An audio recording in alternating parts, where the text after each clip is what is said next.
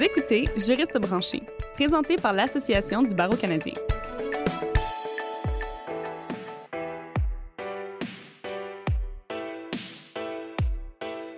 Bonjour et bienvenue à Juriste branché. Je suis votre animatrice, Catherine Provost. Saviez-vous qu'entre 2017 et 2018, plus de 26 000 personnes ont traversé la frontière des États-Unis de manière irrégulière pour demander le statut de réfugié au Canada? Considérant le climat sociopolitique actuel dans les Amériques, on peut s'attendre à ce que ce mouvement de migration continue de grandir, ce qui met davantage de pression sur un système qui est déjà surchargé. Les lois et règles encadrant le statut de réfugié et les demandes d'asile étant complexes, le balado d'aujourd'hui explorera la trousse d'outils de pratique pour les demandeurs d'asile et passage à la frontière canadienne, laquelle est disponible sur notre site web cba.org. Développée par la BC, cette trousse contient des articles concis ainsi que des renseignements généraux pour aider précisément et rapidement les juristes œuvrant dans le domaine de l'immigration ainsi que les demandeurs. Pour discuter de tout cela, j'ai le plaisir d'avoir comme guide et invité Maître Claudia Molina, spécialiste en droit de l'immigration. Depuis plus de 15 ans, Maître Molina dessert une clientèle diversifiée, incluant des personnes vulnérables, des demandeurs d'asile et des personnes détenues ou sans papier. Au sein de l'ABC, Division du Québec, elle a fondé la section Droits de l'enfant. Bienvenue à Juriste branché, Maître Molina. Merci. Merci de, de, me recevoir. Ça fait plaisir. Donc, afin de découvrir la trousse sur les demandeurs d'asile, pourriez-vous nous donner un aperçu de celle-ci? Oui, alors c'est une trousse très utile qui donne euh, des, des, points de repère aux demandeurs d'asile, donc euh, qui va parler par exemple des exceptions qui, qui sont prévues dans l'entente sur euh, le tiers pays sûr pour que les gens puissent se retrouver, quelles sont les exceptions, comment comment ça fonctionne. On demande aussi, on, on indique aussi comment euh, se font les demandes d'asile qui sont faites au Canada, euh, soit à l'intérieur du Canada ou soit lors d'une entrée irrégulière. On explique comment ça se passe, qu'est-ce que les autorités font, est-ce qu'ils peuvent détenir euh, les personnes. Et donc ça, c'est, ça aide beaucoup pour les personnes qui, euh, qui n'ont jamais demandé le statut de réfugié, connaissent pas le processus. Ça parle un, peu aussi des délais euh, que, les, demandeurs doivent euh, auxquels ils doivent s'attendre pour le traitement de leur demande. Ça explique un peu comment la, procédure euh, a lieu. Donc c'est une procédure qui généralement il n'y a, pas d'intervention de la part d'un, ministre. On parle des antécédents criminels qui peuvent faire en sorte qu'une personne peut être exclue de la demande de statut de réfugié. Alors, c'est, vraiment une trousse qui est très utile. On parle des appels lorsque les personnes sont refusées. C'est quoi le processus d'appel? Quels sont les, recours? Et puis, euh, ce qui est très important aussi, c'est qu'on on donne des options à des personnes qui songent à demander l'asile.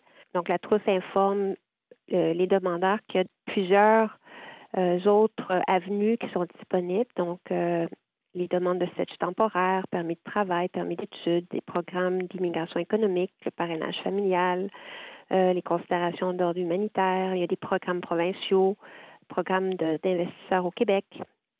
Donc ça, ça donne un peu euh, des informations de base, les grandes lignes à des personnes qui pensent demander l'asile avant de se lancer, de, voir un peu euh, à quoi ils vont faire face. Et selon vous, qu'est-ce que les juristes devraient absolument savoir quant à la trousse? Je pense que c'est une, trousse euh, que les juristes peuvent donner à leurs clients. Déjà, ils peuvent donner un lien à leurs clients. Euh, c'est sûr que cette trousse-là, c'est de l'information générale. Donc, un avocat qui ne pratique pas en droit des réfugiés peut pas se fier à cette trousse-là comme pour donner de l'information complète à leurs clients. C'est important là, de, pour les demandeurs d'asile de consulter un avocat spécialisé en droit d'immigration, en droit des réfugiés, puis pour euh, les collègues qui ne pratiquent pas dans le domaine, bien, de référer, euh, d'avoir le réflexe de référer à un collègue qui est plus spécialisé dans, dans le domaine. Donc, c'est bon pour se donner une introduction, mais il faut aller chercher un petit peu plus loin. Absolument. Si on passe à la troisième section de la trousse euh, qui informe les demandeurs sur la détermination du statut de réfugié, mm-hmm. en soi, euh, comment, qui, qui, peut demander le statut de réfugié à la frontière canado-américaine? Bien, à la frontière, quand quelqu'un se présente à la frontière, c'est quelqu'un qui est euh, qui fait partie d'une des exceptions à l'accord du tiers pays. Parce que normalement, on ne peut pas demander le statut de réfugié à la frontière. On peut le demander à l'intérieur du Canada si on était admis légalement. Et si on se présente à la frontière, euh, si on n'a pas, on fait pas partie d'une des exceptions, on va être retourné. Donc, euh, les exceptions, ça va être par exemple, c'est indiqué dans la trousse là, ça va être un mineur non accompagné, ça va être quelqu'un qui a qui est un, qui a un titulaire de documents, ça peut être un visa, un membre de la famille, puis aussi l'exception concernant l'intérêt public. Une fois la demande soumise, qu'est-ce que le Canada vérifie avant de l'approuver ou de la refuser? Bien, il y a des vérifications de base qui sont des vérifications de biométrie. Donc, on va regarder, euh, euh, on va prendre des empreintes digitales, on, vérifie avant tout l'identité. Donc, euh, ça, c'est souvent les gens vont être arrêtés lorsqu'ils font une demande d'asile, lorsqu'ils traversent, par exemple, irrégulièrement. ils vont traverser sans permis, sans passeport, sans, sans document d'identité. Donc, à ce moment-là, ils vont être souvent détenus pour identité. Euh, là, ils vont, les autorités vont prendre leurs empreintes digitales et, les demandeurs d'asile vont devoir ensuite faire un examen médical pour être sûr qu'ils ne sont pas euh, contagieux, qu'ils n'ont pas une maladie là, qui pourrait euh, mettre en péril la, société canadienne. Et puis, les demandeurs, doivent-ils obligatoirement passer par un avocat pour soumettre une demande? Euh, c'est pas obligatoire, mais c'est fortement recommandé. Et la plupart des demandeurs d'asile, dans plus que 90 sont représentés par avocat. Et c'est quoi les avantages de demander une, aide juridique professionnelle? Euh, ben, il y en a beaucoup parce que c'est un, domaine qui est excessivement complexe. Euh, il y a beaucoup de critères qui doivent être remplis euh, lorsqu'on fait une demande d'asile. Le plus important, c'est la crédibilité. Donc, les demandeurs d'asile souvent ne parlent pas le, ni le français ni l'anglais. Donc, ils doivent procéder avec l'aide d'un interprète, ce qui cause beaucoup de difficultés. Des fois, il y a des problèmes d'interprétation, donc il faut choisir un bon interprète. Euh, il y a aussi euh, l'avocat qui se spécialise en droit des réfugiés va va être à jour au niveau de la jurisprudence, au niveau de tous les critères qui sont pertinents que la SPR va euh, tenir compte. Donc, on parle de la protection étatique, la possibilité de refuge interne, la crainte subjective, la crainte objective, la, situation euh, au pays. Donc, euh, en ayant l'aide d'un professionnel, d'un avocat professionnel qui est spécialisé en droit des réfugiés, la personne va pouvoir présenter une meilleure demande, une, demande plus complète de sa demande d'asile avec tous les toutes les preuves euh, qui sont nécessaires là, pour corroborer euh, son, son, narratif, son histoire. Oui, savez-vous si les, les cas soumis par des avocats vont plus rapidement que si on essaie de se représenter soi-même? Euh, c'est sûr que effectivement, lorsque des cas sont représentés par avocat, c'est il y a moins de problèmes parce que il y, a, il y a, plusieurs étapes. Il faut, suivre les étapes. les demandeurs d'asile qui arrivent au Canada souvent changent d'adresse et il arrive malheureusement des cas où les demandeurs sont tout perdus. Euh, ils, ne, ils ne remplissent pas bien les formulaires. Il y a des formulaires qui sont incomplets. Et alors, à ce moment-là, la demande d'asile peut, ou même le formulaire va être soumis carrément en retard et la demande d'asile peut être déclarée abandonnée. Donc là, des conséquences graves pour le demandeur d'asile. En ayant un avocat, il y a une adresse fixe et euh, la personne qui fait la demande d'asile, ben, elle est appuyée euh, constamment par un avocat qui euh, le suit au courant du processus, puis peut répondre à ses questions au niveau de les, services qui sont offerts, le droit de travailler au Canada ou le droit d'étudier au Canada, le droit d'avoir un représentant désigné pour les enfants. C'est toute cette aide-là qui qui est vraiment, vraiment cruciale lorsque les personnes demandent l'asile au Canada qui ne connaissent pas la langue et qui euh, ont besoin d'orientation. Donc, un avocat va vraiment aider le demandeur à se positionner, à ne pas faire d'erreur, à soumettre sa documentation à temps. Euh, ça accélère pas nécessairement le processus en soi, mais ça empêche des retards. Bien, ça, peut, ça peut accélérer le processus dans certains cas, effectivement, aussi.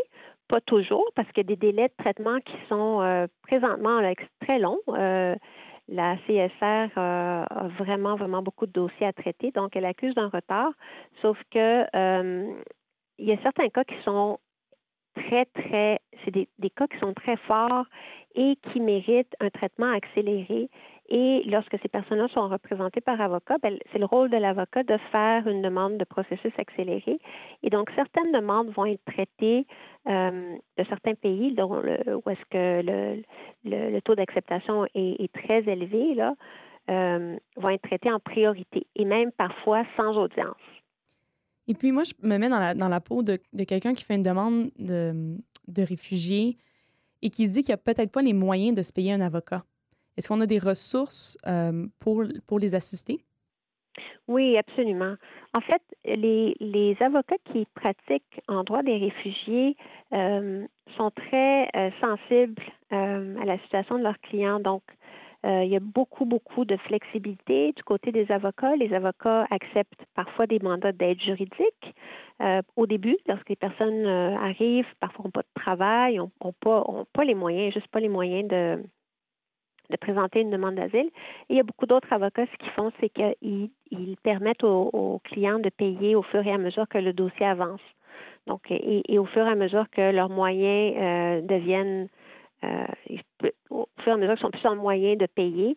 Donc, euh, parfois, il y, a des, il y a des cas où est-ce que les gens vont être entendus, il y a, je sais pas, il y a quelques années, c'était les délais, c'était cinq ans. Donc, souvent, je veux dire, au début, les personnes n'ont pas le moyen, mais cinq ans plus tard, euh, c'est toute une toute autre euh, situation. Donc, euh, les avocats travaillent souvent à, en, c'est pas un taux horaire en droit des réfugiés, c'est des tarifs fixes. Et puis, c'est ça, il y a beaucoup d'aide juridique au début du processus.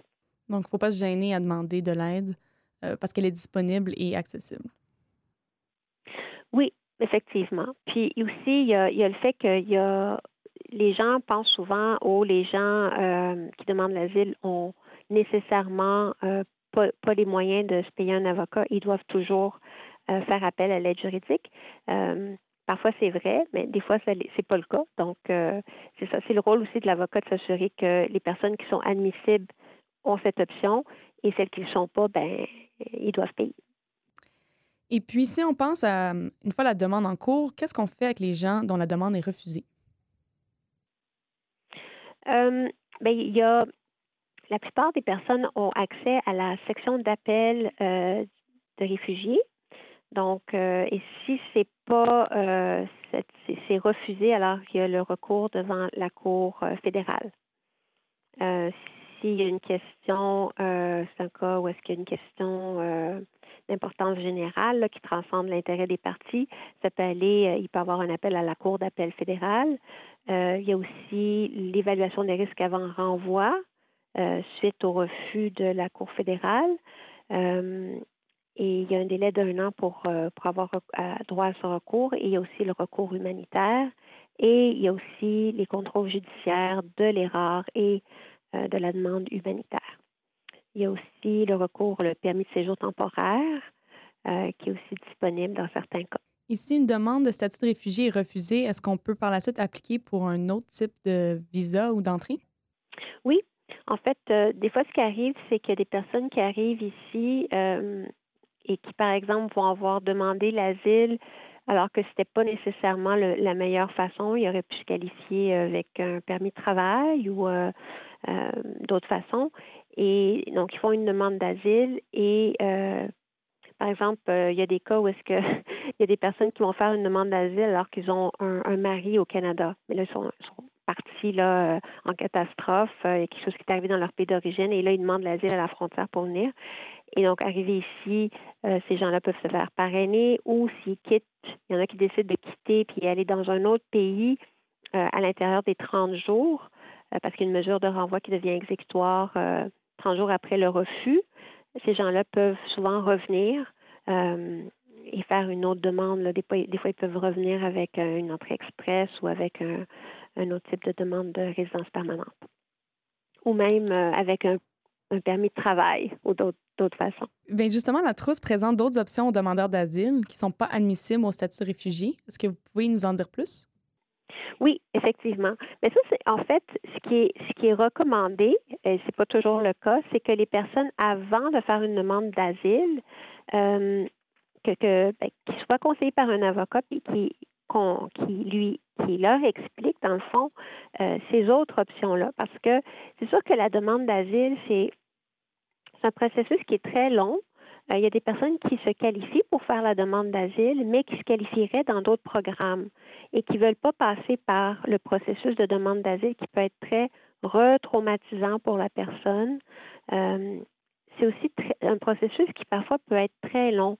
Comme tout à l'heure, je parlais, euh, à un moment donné, les délais de traitement étaient de cinq ans. Alors là, il y a eu un rapport d'immigration où est-ce qu'on anticipe que les délais vont encore être trois, quatre, cinq ans à l'avenir si ça, ça continue comme ça, les demandes d'asile qui continuent à croître dans le système. Donc, euh, ces gens-là, ils doivent savoir que s'ils ont de la famille qu'ils ont laissée euh, à l'extérieur, qu'ils vont être séparés de leur famille vraisemblablement pendant cette longue période de temps-là. Donc, euh, lorsque l'avocat conseille au client, le client qui, veut faire sa demande d'asile, toujours important de l'informer qu'il y a d'autres avenues. Donc, euh, qu'il y a un permis de travail qui peut être présenté, permis d'études, programme euh, d'immigration économique, il y a parrainage familial. Des fois, les gens peuvent choisir de ne pas faire la demande d'asile pour ne pas être retraumatisés. Et si on a de la famille ici, on a des enfants ici, des fois, ils vont faire une demande d'ordre euh, humanitaire au lieu de faire une demande d'asile. C'est vraiment pas les options qui manquent, en tout cas? Non, effectivement. Il y a un projet de loi en ce moment euh, qui est à la Chambre des communes, qui est le projet de loi C-97. Oui. Et qui aurait des impacts importants sur les demandes d'asile. Est-ce que vous pouvez nous en parler un peu plus? Oui, effectivement. Donc, euh, c'est un projet de loi qui est omnibus et euh, donc c'est sûr que c'est pas idéal parce que bon, présentement il y a eu des représentations et le gouvernement va quand même entendre des interventions au sujet de ce projet de, loi-là qui va avoir des, conséquences vraiment, vraiment dramatiques pour les demandeurs d'asile.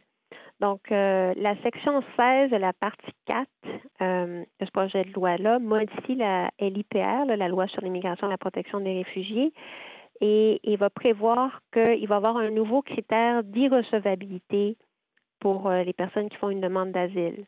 Donc, si une personne a antérieurement fait une demande d'asile auprès d'un autre pays, elle serait considérée, sa demande d'asile serait considérée irrecevable. Ça, c'est grave parce que euh, il y a plusieurs personnes qui ont fait des demandes d'asile aux États-Unis, ils n'ont jamais eu d'audience, puis ils ont décidé de venir au Canada. Euh, souvent, aux États-Unis, les gens vont être détenus pendant très longtemps. Ça peut être un mois de détention avant qu'ils puissent parler avec un agent d'immigration pour expliquer leur situation. Et souvent pour dire, je me dirige vers le Canada, ma famille est là. Vous voyez? Donc, les personnes, dès qu'elles disent ça, les autorités américaines vont relâcher la personne et vont euh, apporter la personne pour qu'elle puisse, ou vont la relâcher pour qu'elle puisse aller faire sa demande d'asile euh, au Canada. Donc, ces personnes-là vont, selon ce projet de loi-là, seraient interdites de faire une demande d'asile au Canada. Alors, ce qui n'est pas juste parce que la personne n'a jamais fait une demande d'asile puis elle va se voir privée de ce droit-là alors qu'elle n'a jamais eu d'audience. Euh, il y a d'autres personnes qui vont avoir eu une audience, mais leur audience va avoir été injuste ou inéquitable parce que souvent aux États-Unis, c'est pas comme au Canada, la plupart des personnes n'ont pas l'assistance d'un avocat. Donc, euh, il y a des audiences euh, où est-ce qu'il y a des problèmes d'interprétation et les personnes sont refusées, mais ils ont des cas très, très forts. Moi, j'ai eu des clients comme ça qui avaient été refusés aux États-Unis et lorsque la CISR ici au Canada voit leur dossier, parce qu'ils vont demander, bien, bien entendu, une copie du dossier de la demande d'asile aux États-Unis au Canada pour s'assurer que c'est la même chose. Et pour savoir qu'est-ce qui s'est passé, on va se rendre compte, selon les critères canadiens, que la personne n'a pas eu une audience équitable, qu'il y avait des problèmes graves de traduction, par exemple, ou que l'audience a duré 15 minutes, il y a trois, quatre questions qui ont été posées, puis c'est complètement farfelu le refus que la personne a subi. Donc, euh, il y a aussi la, question très importante euh, du fait que aux États-Unis, euh, par exemple, quelqu'un qui, qui, aurait un problème de santé mentale, qui n'aurait pas la capacité euh, aurait fait une demande d'asile ou les mineurs font des demandes d'asile, ils sont refusés. Mais au Canada, on, respecte des conventions internationales qui protègent les personnes qui sont incapables mentalement euh, de faire une demande d'asile et on les protège et on s'assure que ces personnes-là ont un représentant ou une représentante désignée afin qu'ils puissent exprimer euh, leurs craintes bien fondées de persécution de manière convenable parce qu'elles n'ont pas la capacité de le faire. Donc ça, ça, pose problème à ce niveau-là également. Et l'autre volet aussi qui est problématique avec cette euh, modification-là qui est proposée là, dans, le projet de loi, c'est que il y a aussi le fait qu'il y a des personnes, il y a des femmes et des enfants qui font des demandes euh, d'asile aux États-Unis, mais pour, des, motifs de violence conjugale, par exemple, ou des, des motifs de violence de gang, euh, par exemple, qui sont victimes des maras euh, salvatruchas. Et, ces personnes-là, euh, aux États-Unis, ne sont pas considérées comme dans un des cinq motifs pour demander le, le, statut de réfugié en vertu de l'article 96. Donc, le groupe social femme n'est pas reconnu.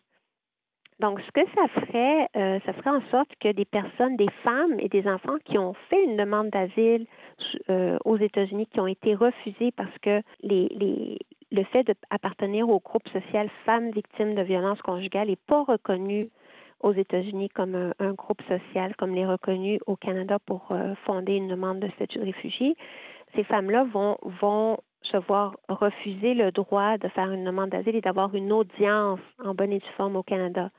Ces gens-là vont avoir, les personnes, si ce projet de loi-là est adapté sans modification et sans modulation, c'est que ces gens-là vont avoir seulement droit à l'évaluation des risques avant renvoi, qui est un processus sur papier, qui n'a généralement pas d'audience. Il n'y a pas d'audience, en fait, il peut y avoir une entrevue, mais euh, c'est vraiment pas, il n'y a pas les, euh, c'est pas la même chose qu'une qu'une audience. Donc ça c'est très, puis le taux d'acceptation est très bas. Là. On parle de je sais pas 4% 5% de taux d'acceptation euh, pour les demandes sur papier, là, les, les, les, évaluations des risques avant renvoi. Donc, si je comprends bien, euh, pour résumer, le projet de loi C-97, c'est qu'en fait, le Canada va se baser sur la décision qui a été prise aux États-Unis pour pour prendre sa décision au Canada? C'est-à-dire que selon la manière que le projet de loi est écrit, il suffit juste qu'une personne ait présenté une demande d'asile aux États-Unis pour être exclue de faire une demande d'asile au Canada. Peu importe que la personne ait eu une audience ou ait pas eu d'audience, ou qu'elle ait eu une audience juste ou qu'elle n'ait pas eu d'audience juste. Donc, c'est difficile parce qu'il faut aussi passer l'information à ces gens qui voudraient, à ces demandeurs qui voudraient venir au Canada directement, mais qui passent par les États-Unis. Oui, puis euh, c'est parce que ça affecte aussi des personnes qui ont déjà fait des demandes d'asile à l'intérieur du Canada, d'accord, et qui ont qui avaient préalablement fait une demande d'asile aux États-Unis. Parfois, ils ont été acceptés, ben, je veux dire, qui ont été refusés. Euh, parfois, il y a des personnes, moi j'ai une, j'ai une cliente, là, ce qui est arrivé, c'est qu'elle a fait une demande d'asile aux États-Unis et il y avait un grave problème d'interprétation et donc il y a eu une demande de réouverture par son avocat et sa demande, la, demande d'asile qui avait été refusée a été annulée. Donc, madame, elle a eu droit à une nouvelle demande, une nouvelle audience, dans le fond. Donc, c'est comme tout avait été annulé. Mais là, elle, elle, est venue au Canada et au Canada, mais là, on est en attente d'avoir une audience, mais si ce projet de loi-là est adopté tel quel, ça va venir euh, en vigueur rétroactivement à la date de, je pense, c'est au mois d'avril. À ce moment-là, cette personne-là se verrait, avant que, son audience ait lieu, se verrait privée d'avoir une audience, puis on lui dirait, vous êtes, euh, votre euh, demande d'asile est maintenant irrecevable en vertu du nouvel article, et donc, vous avez seulement droit à l'erreur. Même chose pour des personnes qui sont mineurs ou qui, des personnes qui sont euh, euh, incapables mentalement, qui ne peuvent pas apprécier la. qui ne comprennent pas les procédures de, la, de la SPA. Donc, les impacts pour les demandeurs sont vraiment clairs, mais en quoi est-ce que le projet de loi pourrait affecter votre travail et celui des avocats en immigration? On va être affecté par ce, ce projet de loi-là. Je vous dis, si on a des clients qui ont fait des demandes d'asile euh, aux États-Unis, ben là, ils vont plus avoir droit à cette audience-là. Ils vont avoir droit seulement à une erreur si le projet de loi est accepté tel quel. Il y a aussi une autre chose, c'est ce que le projet de loi prévoit, c'est que si euh, la personne qui est refusée décide d'aller en cour fédérale, la date du refus de l'autorisation de contrôle judiciaire ou de la demande de contrôle judiciaire à la Cour fédérale, ça va être ce jour-là qui va être calculé pour que la personne puisse demander une demande humanitaire. Donc, actuellement, de la manière que ça fonctionne, c'est que si une personne est refusée, elle peut faire une demande humanitaire en même temps qu'elle fait sa demande à la Cour fédérale. Alors, avec ce projet de loi-là, si c'est adopté, on va d'une certaine façon, punir les personnes qui en appellent à la Cour fédérale pour euh, faire une demande de contrôle de la décision de la SPA ou la SAR et, elles vont être punies, elles ne pas faire une demande humanitaire. Ça, c'est euh, quand même dramatique parce que souvent, ce qui va arriver, euh, puis j'ai des dossiers comme ça où que la personne va être trouvée crédible, on va dire qu'on la croit, mais on va refuser sa demande pour d'autres motifs. Et donc, parfois, on va dire, ben, c'est, c'est très grave ce qui vous est arrivé, c'est effectivement du harcèlement, mais c'est peut-être pas assez grave pour constituer de la persécution. Et dans ce cas-là, ben, ces gens-là auraient accès normalement à une demande humanitaire, sauf que là, on va priver ces gens-là et donc ils vont devoir choisir entre déposer un contrôle judiciaire puis déposer une demande humanitaire. Mais les avocats, on sait très bien que c'est seulement le contrôle judiciaire qui va arrêter la déportation parce qu'une demande humanitaire n'arrête pas la déportation. C'est des, des propositions qui sont très restrictives et qui vont avoir des impacts qui vont causer beaucoup, beaucoup de stress à, des, à une population qui est très, déjà très vulnérable. Donc, ça va les fragiliser encore plus. Une autre chose aussi qui est prévue dans le projet de loi, là, c'est euh, la ligne AC qui prévoit que le gouverneur à conseil a le pouvoir de prendre un décret concernant les demandes de visa et de résidence temporaire et de permis de travail ou de permis d'études par des citoyens de ressortissants étrangers ou d'un territoire s'il est d'avis que le gouvernement ou l'autorité compétente de cet État refuse de livrer des titres de voyage à des ressortissants de ces États. Donc, euh, ou retarde la délivrance de ces titres de voyage-là? Donc, cet article-là, ce que ça dit, en d'autres mots, c'est que le gouvernement, le gouverneur en conseil présent, pourrait avoir le droit, si le, projet de loi est adopté tel quel, dans une certaine façon, prendre des sanctions à l'égard de tout un pays parce que le gouvernement d'un pays, c'est-à-dire soit le consulat ou l'ambassade euh, d'un pays, va refuser d'émettre un, titre de voyage, un passeport à un de ses ressortissants. Ce qu'on voit souvent dans certains pays, c'est qu'il y a certains pays qui vont refuser d'émettre un titre de voyage ou un passeport à certains de ces ressortissants parce qu'ils sont considérés indésirables dans leur pays, parce qu'ils sont des opposants politiques, par exemple. Donc, ces pays-là ne veulent pas les ravoir et ces gens-là ne peuvent pas être retournés dans leur pays. Donc, avec ce nouveau pouvoir-là qui est donné au gouverneur en conseil, on, ce que le gouvernement veut faire, c'est mettre de la pression sur ces pays-là pour que ces, pays-là euh, acceptent de recevoir ces ressortissants-là de retour dans leur pays. Mais ça, ce que ça pourrait faire, c'est en fait mettre certaines personnes en, grave danger d'être emprisonnées ou d'être torturées à leur retour à leur pays d'origine. Ce qui, est, très grave et très, très préoccupant, je vous dirais. Oui, c'est un projet de loi qui est très lourd en conséquence, de toute évidence. Oui, effectivement. Sur une note plus légère, la section 17 de la partie 4 du projet de loi euh, modifie la, euh, la loi sur les cours fédérales pour augmenter le nombre de juges à la Cour fédérale. Et ça, c'est bien entendu quelque chose qui est bienvenu.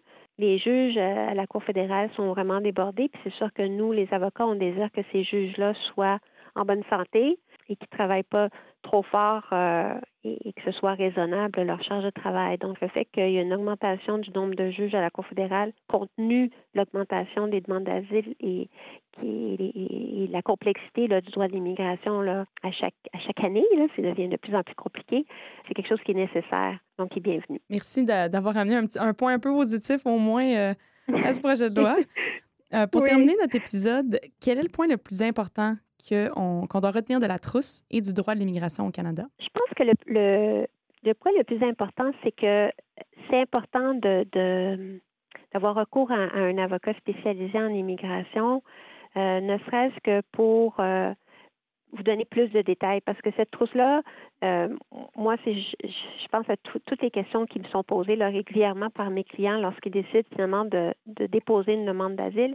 C'est ça que cette, trousse-là est une bonne boussole, on va dire, là, pour euh, s'enligner un petit peu. Je pense que ce que ça révèle, c'est que c'est important de contacter un avocat pour avoir plus d'informations, plus de détails et, pour toutes les nuances là, euh, qui rentrent en ligne de compte lorsqu'on fait une demande d'asile. Et auriez-vous un petit conseil pour un juriste qui considérerait se spécialiser dans le domaine du droit de l'immigration?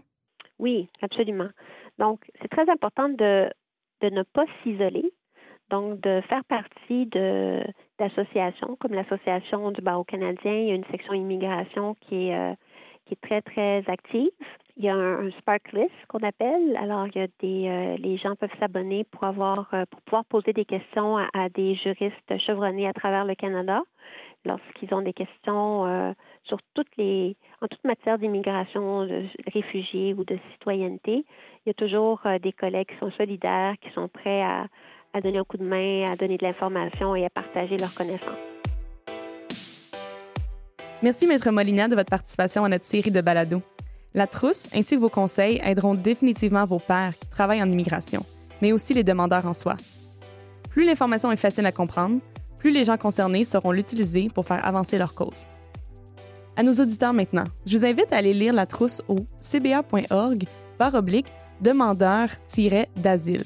Puis, via Twitter, posez-nous vos questions quant à l'immigration au Canada. N'hésitez pas à partager cet épisode sur vos réseaux sociaux et à nous suivre sur Twitter à commercial nouvelle barre de soulignement ABC.